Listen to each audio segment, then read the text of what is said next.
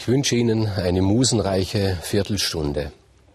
Aeneas, von dem uns Vergil erzählt, er habe Rom gegründet, stammt aus einer Seitenlinie des trojanischen Königsgeschlechts. Sein Vater war Anchises, seine Mutter Aphrodite. Aeneas war von Anfang an gegen diesen Krieg. Er plädierte dafür, dass man Helena zurückgibt. Er sagte, es ist nicht, das hat keinen Sinn. Die Frau gehört nicht zu uns, sie gehört nach Griechenland. Aber es wurde auf ihn nicht gehört, aber als dann der Krieg ausbrach, war er natürlich auf der Seite der Trojaner, hat auf der Seite der Trojaner tapfer gekämpft. Und am Ende des Krieges, also nach zehn Jahren, schien es so, als ob die Sache der Griechen, der Angreifer, nicht aufgeht. Sie konnten die Burg Troja nicht einnehmen. Und eines Tages, als die Trojaner am Morgen hinausblickten auf den Strand, auf das Ufer, da sahen sie, es war niemand mehr da. Wo die griechischen Heerlager waren, war es leer, der Boden zertrampelt, keine Menschenseele zu sehen. Langsam verließen die Trojaner die Stadt staunend, gingen hinunter zum Strand, nichts war zu sehen.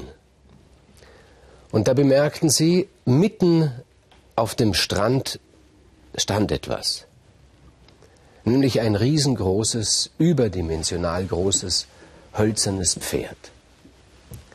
Sie kamen langsam näher, betrachteten dieses Pferd, riesengroß war es. Die ersten getrauten sich die Hand hinzulegen an, die, an, dieses, an dieses Holz des Pferdes. Und dann war einer da, Sinon hieß der, das war ein Überläufer, der hat bei den Griechen gekämpft und hat es dann mit den Trojanern gehalten. Und der sagte, ich weiß, was das bedeutet.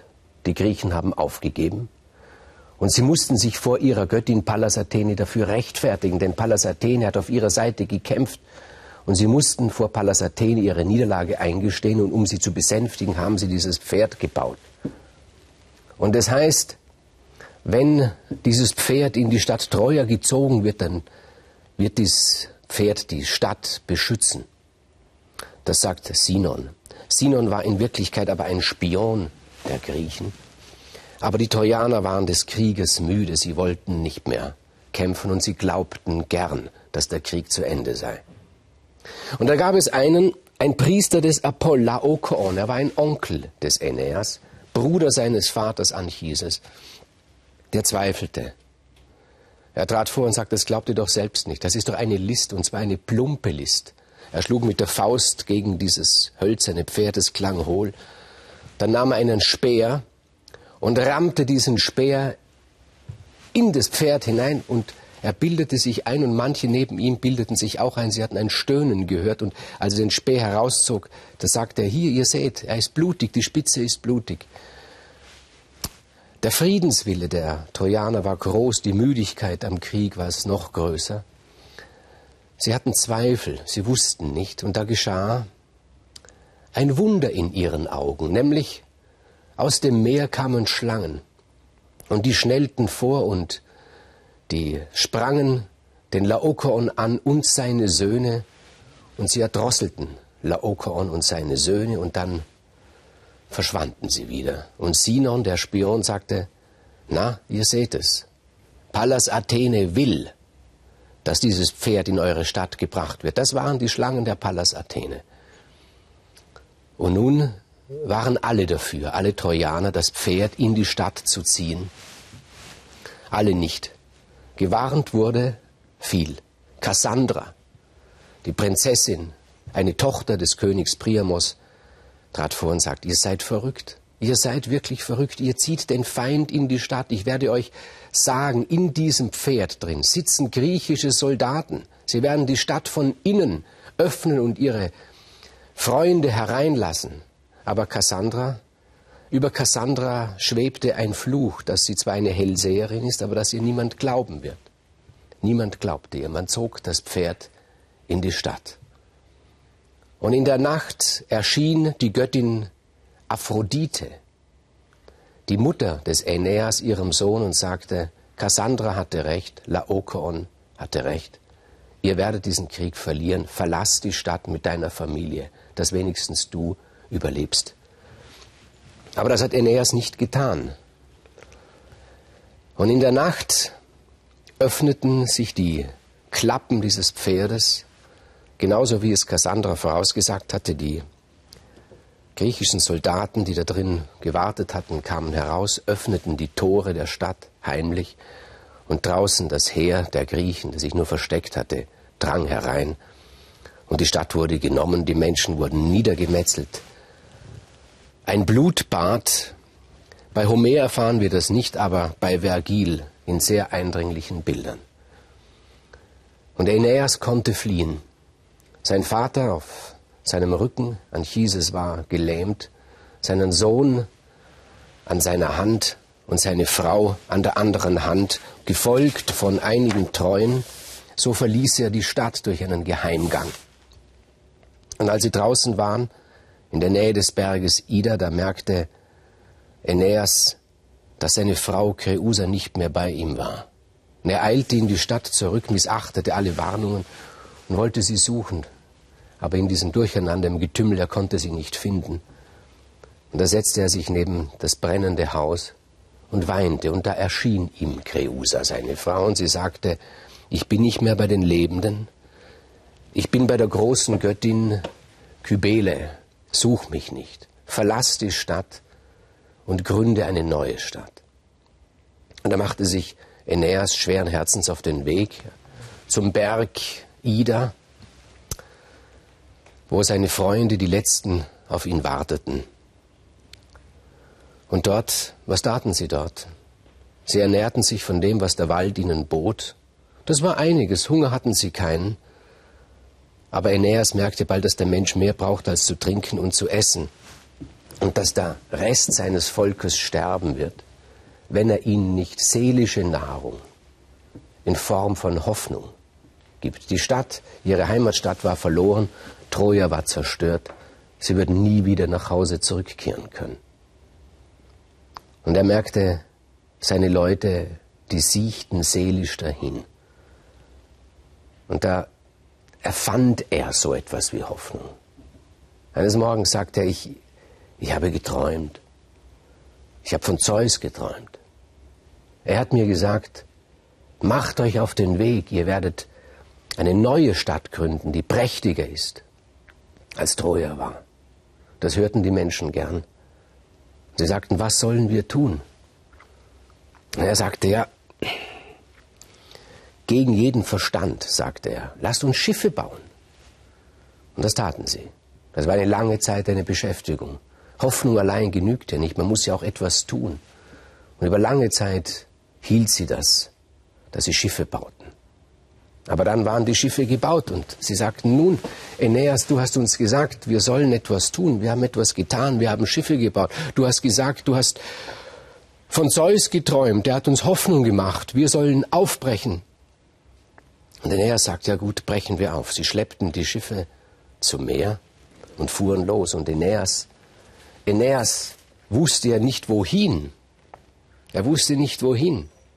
Seine Fahrt mit seinem Volk war nun tatsächlich eine Irrfahrt. Die Irrfahrt des Odysseus, nun, Sie wissen, ich habe davon ja schon erzählt, zehn Jahre hat sie gedauert. Sieben Jahre war er bei der Nymphe Kalypso, zwei Jahre war er bei Kirke, also alles zusammen Irrfahrt, ein Jahr, aber er ist nach Hause zurückgekehrt. Nach Hause. Das ist etwas anderes. Aeneas und die Seinen sind von zu Hause weggefahren. Sie wussten nicht wohin. Ihre neue Heimat, das hätte die ganze Welt sein können. Das ist sehr schwierig. Und Aeneas musste zudem seinem Volk immer wieder Hoffnung geben. Er musste so tun, als wüsste er ganz genau, wohin die Fahrt geht. Aber er wusste es nicht. Und dann landeten sie in Thrakien. Und das war ein schönes Land. Und seine Leute sagten, hier, hier, hier können wir doch bleiben. Und Aeneas merkwürdigerweise überlegte. Wir fragen uns, warum? Warum hat er nicht gesagt, ja, hier bleiben wir? Es wäre nicht weit weg gewesen. Es war ruhig, es war schön, es war friedlich. Aber in ihm selbst war schon eine große Sehnsucht gewachsen. Er hatte den Anfang, den, den anderen immer Hoffnung geben müssen und da ist eine Hoffnung in ihm gewachsen, die größer war als jede Realität. Er hat sich gedacht, ein neues Troja, ein, eine Illusion, ein, ein, ein, ein Traumgebilde. Und er hat gesagt, gelogen. Ich habe in der Nacht von Polydoros geträumt, einem trojanischen Prinzen, der gefallen ist, und er hat mir gesagt, ihr müsst weiter, eure Bestimmung ist irgendwo anders. Und er kann sein Volk wieder überreden. Sie segeln weiter. Sie kommen nach Delos, der Insel des Apoll. Dort begrüßt sie ein Priester des Apoll, begrüßt sie freundlich, sagt, ihr könnt euch hier niederlassen, wir können gemeinsam eine Stadt gründen. Und wieder freut sich das Volk und sagt, jetzt sind wir angekommen. Hier, wir werden dem Gott Apoll opfern, dass er uns aufgenommen hat. Aber Aeneas, schon verbittert in seinem Traumgebilde, sagt wieder Nein. Er begründet das so, wir würden die Herrschaft über diese Insel teilen müssen mit dem Priester des Apoll. Wir ziehen weiter. Wohin ziehen wir? Wir ziehen nach Kreta, sagt Aeneas. Kreta war weit, eine weite Fahrt.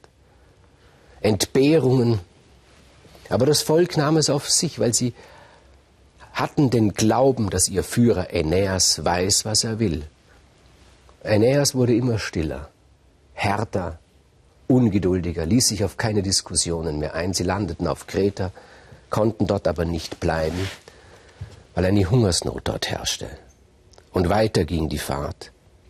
Sie kamen nach Epiros.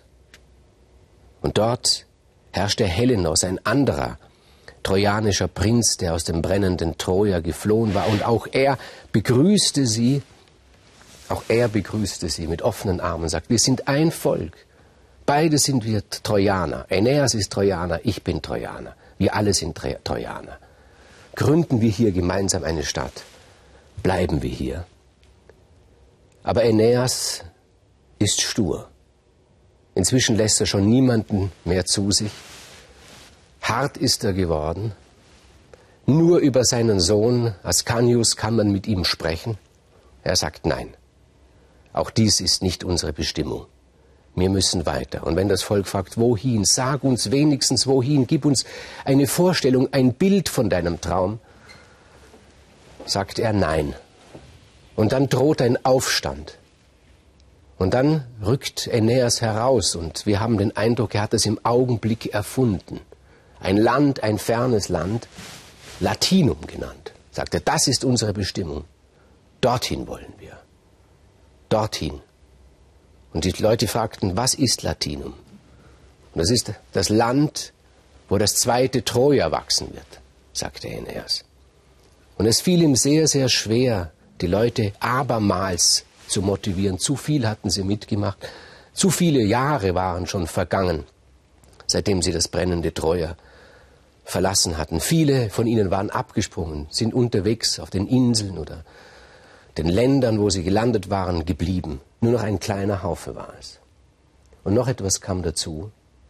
Hera, die Göttin, sie hasste den Aeneas, denn sie wollte nicht dass die Trojaner, das Geschlecht ihrer Feinde, weiterlebte. Und mit dem Hass der Hera musste Aeneas und das Volk weiterleben. Und er wird es spüren.